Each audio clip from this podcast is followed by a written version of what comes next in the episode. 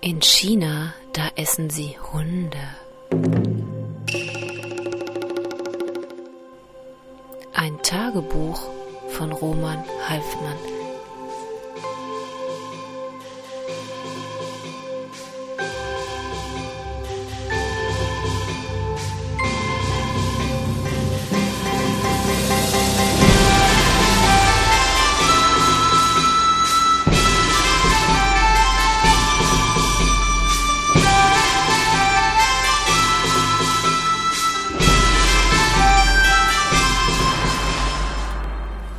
Ein Tagebuchprotokoll. Neun Uhr. Ich wache auf von dem Hämmern an meine Tür und reagiere nicht. Habe auch zum Glück das Telefon ausgehängt. Hier rufen in der Nacht stets Männer an, die eine gewisse Caroline sprechen wollen.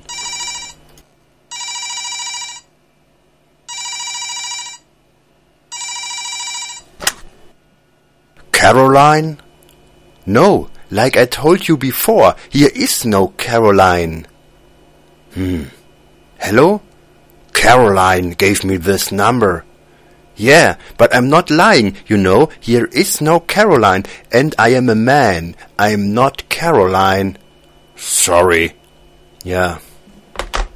Und so geht das jetzt eben jede Nacht. Und mir kommt das ein wenig wie Telefonsex vor, denn die Männer, es sind meistens drei, klingen sehr gepresst und gestaucht, gerade so, als hätten sie den Schwanz schon in der linken Hand.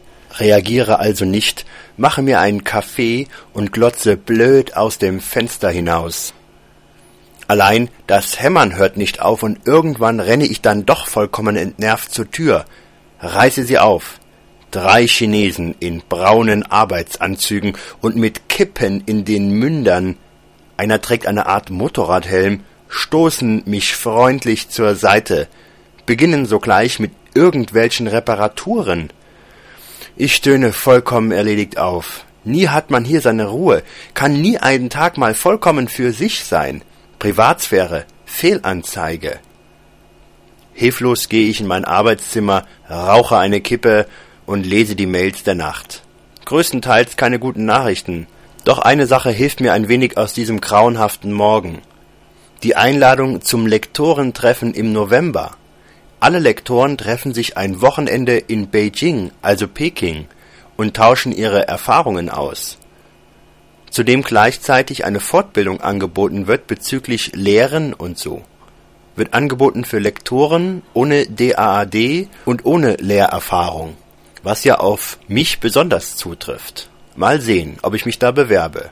Kann Erfahrungen ja immer brauchen, denke ich. Zehn Uhr. Zwei Chinesen sitzen jetzt auf dem Sofa und gucken Fernsehen, rauchen und spucken. Einer arbeitet. Ich gehe ins Schlafzimmer und ziehe mir doch mal was an. Hose und Hemd. Beim Anziehen höre ich eine Frauenstimme und frage mich, was denn jetzt schon wieder los ist. Hoffentlich, sage ich mir, hoffentlich sind es Frauen vom Foreign Center. Denn dann meckerst du rum, schreist und machst einen auf intoleranten Deutschen, der hier alles nicht erträgt. Ja, denke ich und mache die Hose zu. Das könntest du wirklich mal machen, mal auf den Putz hauen und zwar ordentlich. Die denken doch sowieso nur an Hitler, wenn sie mich sehen, an deutsche Disziplin und Made in Germany und an unseren Rassismus und die Sauberkeit, Pünktlichkeit. Sollen die mal hier einen kleinen Hitler erleben, denke ich und stürme also aus dem Schlafzimmer, doch leider sind es keine Frauen vom Foreign Center, sondern drei Nachbarinnen, Männer auch, die aber nichts sagen, die jetzt in meiner Wohnung stehen und fassungslos alles anklotzen, den Fernseher, DVD-Player, den Computer, die Kochplatten und alles. Sie sehen mich und lächeln nicht. Klar, logisch. Hier hat fast keiner einen Fernseher. Damit geht es los. Zudem wohne ich hier allein in einer riesigen Wohnung, was auch nicht gut ankommt. Ein Zimmer steht vollkommen leer. Dann der Rechner und der ganze Luxus. Nein, die Blicke sind selbstverständlich feindselig, und das ist vollkommen gerechtfertigt, denke ich, und meine Wut verpufft. Still gehe ich wieder ins Arbeitszimmer und höre mir noch einmal den Podcast an. Höre diesmal, trotz aller Schmerzen und Lähmungen, das Ganze bis zum bitteren Ende, was ich vorher nie schaffte. Die ersten Beiträge sind eher schlecht, kein Zweifel, denn immerhin hockte ich völlig erledigt und deprimiert in diesem kleinen Zimmer und hatte größte Angst vor den kommenden Herausforderungen, war gejetlaggt und so weiter. Aber ich höre also, verbissen und dennoch offen, und finde die ganze Sache ziemlich gut. Dann sehe ich, dass schon 148 Leute die Sache gehört haben oder wenigstens mal auf der Seite vorbeigeschaut haben. Lese drei Kommentare und ärgere mich schon wieder, denn einer beschwert sich über meine Unwissenheit und Unkenntnis. Also, denke ich, jetzt ist genug.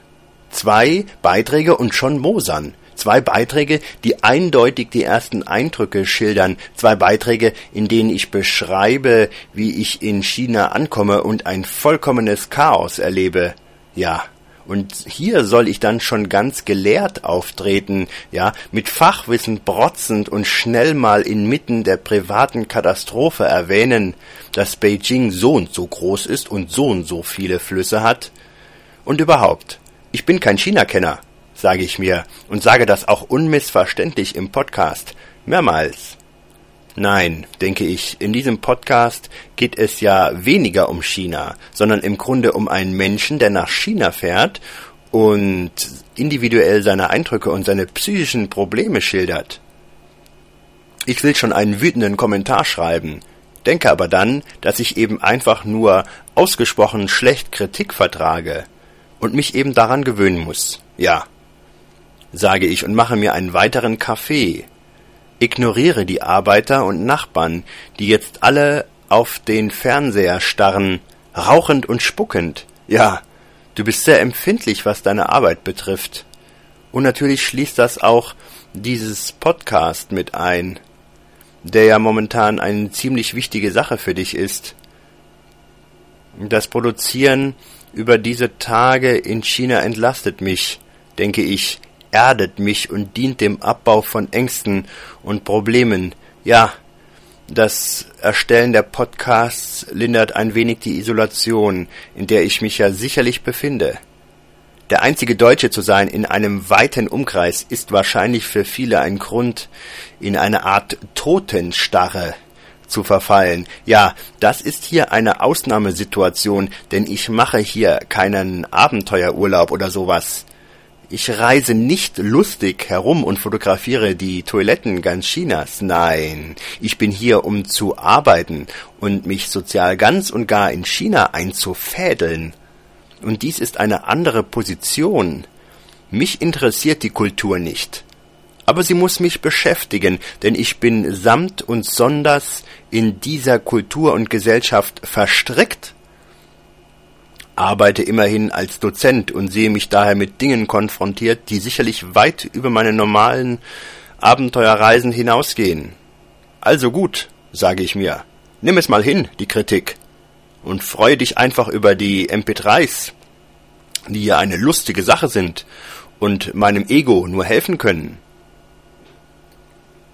10 Uhr 47 also gut, das hier dauert wohl noch länger, denn die beiden fernsehguckenden Chinesen richten sich nun ein, werden gemütlich, lehnen sich zurück, schauen nicht einmal mehr auf, wenn ich in die Küche gehe und mir noch einen Kaffee mache. Der eine werkelt und bastelt immer noch am Fenster rum, und besser ist es, ich ignoriere das. Also, ein Kaffee und ich schütte das Instantpulver lustig in die Tasse obgleich ich mir ja nicht sicher sein kann, ob in der Nacht nicht doch eine oder zwei Kakerlaken sich darin gesuhlt haben. Aber was soll ich machen? Die sind so schlüpfrig, die kommen überall hin und sind ohnehin sogenannte Superviecher. So wie jeder weiß, dass die chinesische Mauer, die ich ja im Winter besuchen will, aber es wird mir von jedem abgeraten, zu kalt, ja im Januar würde ein eisiger Wind über die Mauer ziehen, Zudem wäre es letztlich ziemlich langweilig, was ich natürlich auch denke, aber ich muss ja hin, geht ja nicht anders. Wenn man in China war und dabei keinen Blick auf die große Mauer geworfen hat, tja, dann fassen sich die Leute doch an den Kopf und schütteln eben diesen. Eben vom Weltraum aus zu sehen ist, ja, so gehört es zur sogenannten Stehempfang und Easy Listening Smalltalk Ausbildung bei Bedarf locker einzuwerfen zu können, dass die Kakerlaken erstens schon immer da waren und auch immer da sein werden. Ja, die Kakerlaken überleben sogar einen Atomkrieg. Zweitens, überall durchkommen und in jede Ritze passen, in jede noch so kleine Ritze. Muss man sich mal vorstellen. 11 Uhr. Keine Änderung des Zustands und so allmählich bin ich echt sauer. Kann aber, wie immer, gar nichts machen und werde hier in China sicherlich ein Magengeschwür bekommen, denn nirgends kann man Dampf ablassen, nirgends. Sie verstehen nichts und reagieren auch auf nichts. Keine Spur, meine Güte, denke ich, so schlimm ist das auch nicht. Aber kann einem hier in diesem Land keiner mal Bescheid geben und einfach sagen, morgen kommen welche und machen das Fenster, und heute platzen wir einfach in die Wohnung. Irgendwas in der Art. Aber es ist hier halt so, keine Privatsphäre und kaum Individualität. Aber man muss sich mal vorstellen, 1,3 Milliarden Chinesen und jeder will eine Privatsphäre und eine ausgereifte, auf sich selbst basierende und ruhende Persönlichkeit. Das wäre ein Chaos sondergleichen, keine Frage. Also ist es schon gut so, doch eben nicht für mich. Denn ich bin ja eben ein sogenannter Europäer, der damit schwer zurechtkommt. Oder wie der Kommentator geschrieben hat, schockiert ist. Ja, schockiert, keine Frage. Doch nicht, weil ich blöd wäre und keine Ahnung hätte oder sowas, sondern weil ich aufschreiben und festhalten will, was uns trennt, uns Deutsche von den Chinesen. Das hat nichts mit fehlender Toleranz oder eben fehlenden Sachkenntnissen zu tun. Nein, so etwas zu wissen und zu erfahren sind zwei vollkommen verschiedene Sachen. Es ist eher so, dass ich aus der Position der gesunden Naivität meine Eindrücke zu schildern versuche. 11.11 Uhr. 11. Der eine Chinese schaut nun chinesische Opern, der andere schnüffelt überall herum und der dritte arbeitet, aber langsam, sehr langsam. Ist ja auch schön hier, klar, Fernsehen und so. Zudem ein Deutscher, der mit fettigen Haaren in seinem Arbeitszimmer hockt und böse reinschaut, einen Kaffee nach dem anderen trinkt und seltsam aussieht, nämlich sehr groß ist und sich komisch bewegt, immer wieder mit der Faust auf den Tisch haut. Gesunde Entladung nennt man das. Und laut schreit. Scheiße und so Sachen. Dazu stöhnt und seufzt. Wenn ich meine Musik nicht hätte, höre gerade den guten alten Mark Knopfler und suhle mich in einer Kultur, in der man einen Rhythmus hat und einen gewissen Sinn für Stil.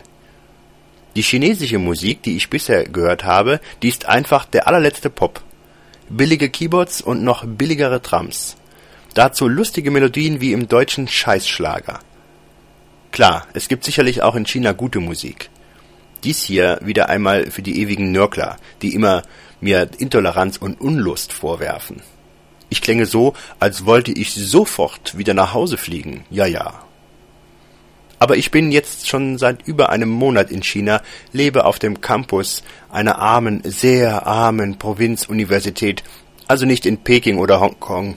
Nein, hier ist das authentische China und ich lebe mittendrin, habe also noch keine gute Musik gehört und auch noch keinen guten Film gesehen. 11.32 Uhr. Die Arbeiter gehen, machen typische Arbeiterwitzchen mit diesem typischen Arbeitern Gesichtern. Und ich bin erst einmal allein, habe aber jetzt keine Lust mehr auf irgendwas, werde erst einmal einen Kaffee trinken und eine Kippe rauchen. Eine Marlboro habe ich mir verdient, keine Frage. Und dann gehe ich mal duschen. Beeile mich damit, habe nämlich was Furchtbares gesehen. Die haben ihr Arbeitszeug dagelassen. Sie kommen also nochmal wieder. Oh Mann. 14.21 Uhr. So, habe jetzt alles so ziemlich gemacht, geduscht, gegessen, trockenes Brot, sehr lecker natürlich, bestimmt zehn Kaffee getrunken und möchte nun arbeiten, nämlich den Literaturkurs vorbereiten, der nächste Woche beginnt. Zweimal in der Woche, was sehr viel Arbeit bedeutet. Denn ich bin ziemlich schnell im Seminar und muss daher viel vorbereiten, also gut, die erste Stunde jedenfalls möchte ich gerne über das Thema machen, warum und zu welchem Zweck Literatur?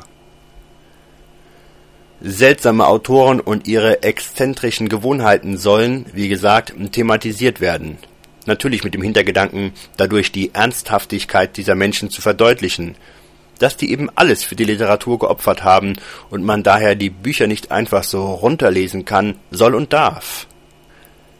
Manches Buch hat Menschenleben gekostet, werde ich sagen.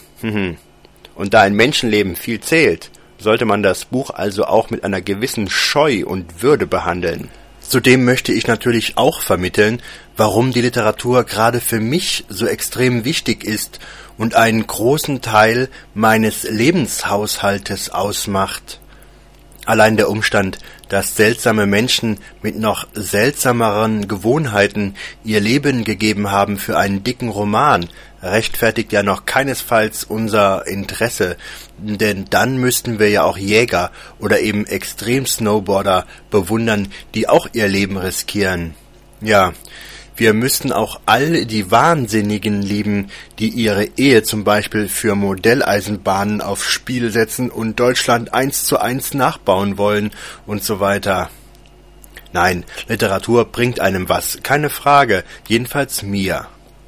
Und eben dies will ich vermitteln und sitze daher jetzt am Schreibtisch und überlege, möchte Notizen machen, denke aber dann doch, dass ich das lieber frei halte, denn an sich geht es ja wieder um mich, und da muss ich keine Notizen machen.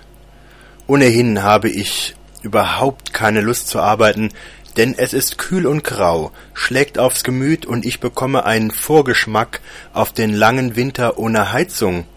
Bin mal gespannt und werde sicherlich viel jammern. Die Wohnung ist ja auch nicht ordentlich abgedichtet, ja, überall Löcher und so, es zieht wie Hechtsuppe. Und im Winter bei Minusgraden, da zieht's mir bestimmt die Schuhe aus vor Kälte. Schlimm. Und jetzt schon ist's mir kalt, also esse ich noch schnell ein Snickers, trinke einen Kaffee und ruhe mich ein wenig aus von dem anstrengenden Alltag in China. 20.15 Uhr. In Deutschland wäre jetzt die Tagesschau beendet, doch natürlich ist sechs Stunden zurück und die Tagesschau noch weit entfernt. Aber was da wieder los ist, ja, Schröder und Merkel, die Nachwahl und so weiter. Was für ein Bild Deutschland momentan abgibt.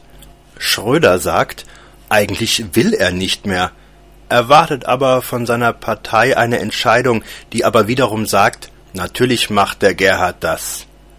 Die Merkel sagt, wie immer, herzlich wenig und wartet ab.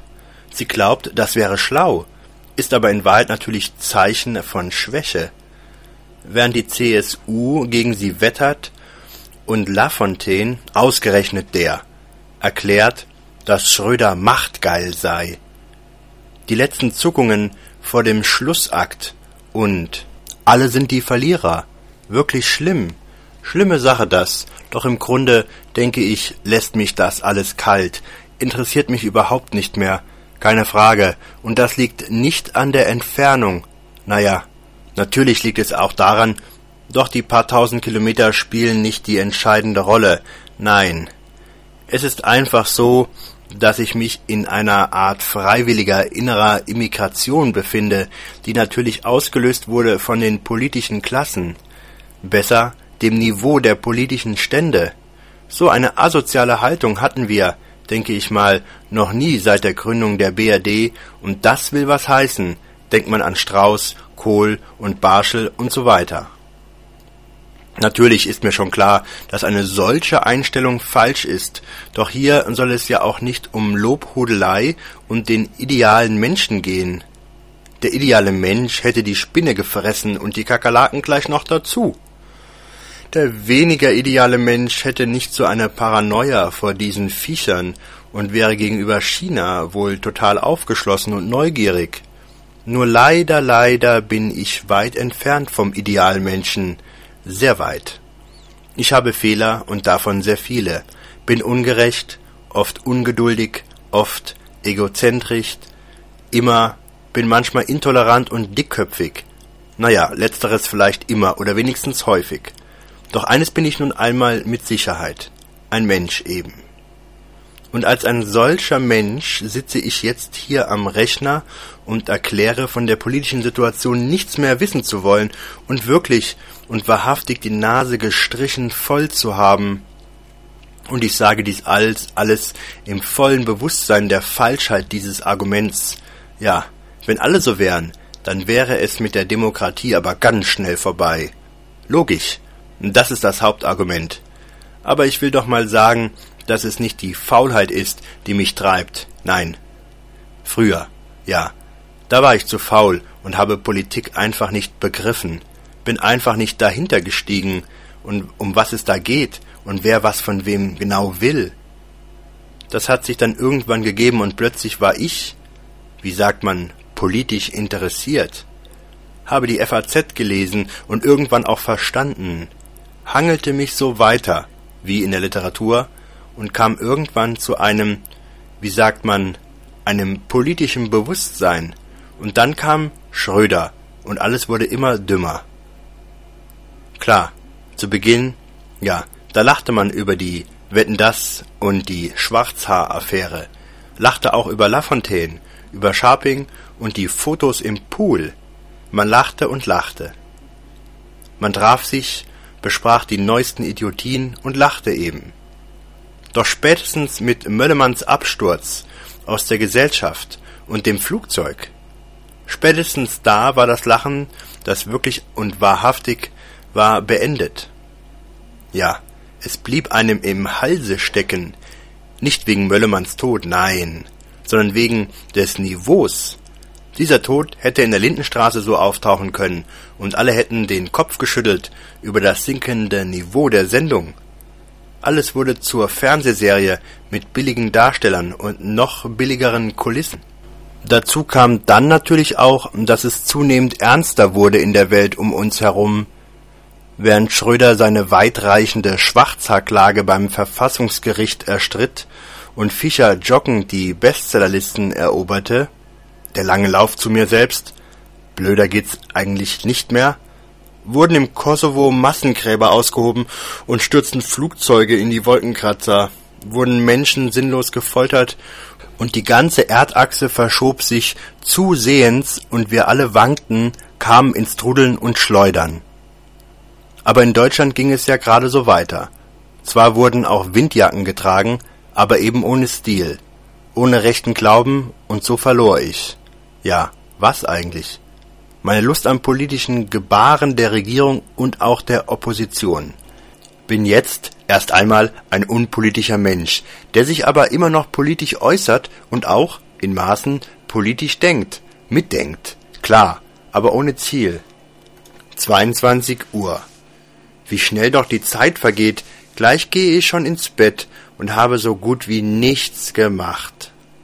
Aber ist okay, denke ich, denn immerhin ist Urlaub hier. Trotzdem habe ich ein klein wenig den Unterricht vorbereitet, muss am Mittwoch mehr machen. Nämlich das Mittelalter, das Nibelungenlied und die allseits beliebte Minne. Habe eben aber zum ersten Mal selbst das Essen bestellt, worauf ich ziemlich stolz bin. Ich bin ins Lokal und habe auf das Gemüse gezeigt, Karotten und Kartoffeln, und dann ein ziemlich wohlschmeckendes Mahl erhalten und dann mit Robert gestritten. Oder es versucht, denn die Chinesen streiten nicht gern, sind eben zurückhaltend. Zufällig haben wir uns genau über das gestritten. Kafka, sagte ich auf dem Nachhauseweg vom Supermarkt, wo ich wieder einmal Erdnüsse kaufte, auf die ich momentan süchtig bin. Wahrscheinlich, weil es sonst kaum essbare Sachen gibt und Erdnüsse jedenfalls ungefährlich sind.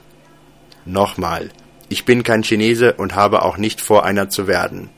Ich habe Schweineohren gegessen und so ziemlich alles andere. Ja, sogar Gänsehälse. Doch ich halte eben meine europäische Esstradition in Ehren und kann all das einfach nicht uneingeschränkt lecker und gut finden sondern muss eben auch die Sachen mühsam heraussuchen, die mir zusagen und meinem Gaumen auch halbwegs gefallen. Ist sicherlich der beste Schriftsteller überhaupt. Ja, er hat das schönste Deutsch geschrieben von allen. Warum? Es ist, wie man, wie, wie man sagt, klar und einfach, ein reiner Stil, sehr schönes Deutsch, kein Zweifel. Und Goethe? Goethe, er schreibt blumig. Wenn Kafka einen Satz braucht, dann schreibt Goethe 15. Verstehst du? Aber, aber trotzdem schreibt auch Goethe ein schönes Deutsch. Doch es ist altmodisch. Kafka dagegen ist modern. Und er ist der Beste. Das sagt sie? Klar, das sage ich. Und ich sage auch, dass Krass ein schlechter Schriftsteller ist. Aber er hat den Nobelpreis bekommen. Ja, genau. Trotzdem kann er schlecht sein. Denn das hat etwas mit seiner eigenen Meinung zu tun, verstehst du? Man muss nicht immer das gut finden, was andere gut finden. Außerdem ist Krass ein dummer Mensch. Dumm? Ja, ein dummer Mensch. Er ist nicht nur Schriftsteller, sondern eben auch Bildhauer. Ja, Wissen. Und er macht dann Frauen mit drei Brüsten, erkläre ich und mache das vor. Robert guckt entsetzt. Was ja schon zeigt, wie dumm der ist. Dreibrüstige Frauen, meine Güte. Deutsche immer sehr wenig zurückhaltend. Natürlich, wir streiten gern und behaupten Sachen und wollen dann streiten. Chinesen ganz anders. Ja, ich weiß. Wir nicht streiten. Ja. Also gehen wir ohne zu streiten in Richtung nach Hause, was natürlich ziemlich langweilig ist, denn mit Behauptungen kann man immer wunderbar sich käppeln und sich aufregen und alles, was hier eben in der Harmonie nicht funktioniert und was mich ziemlich anödet. 23 Uhr 4 Telefon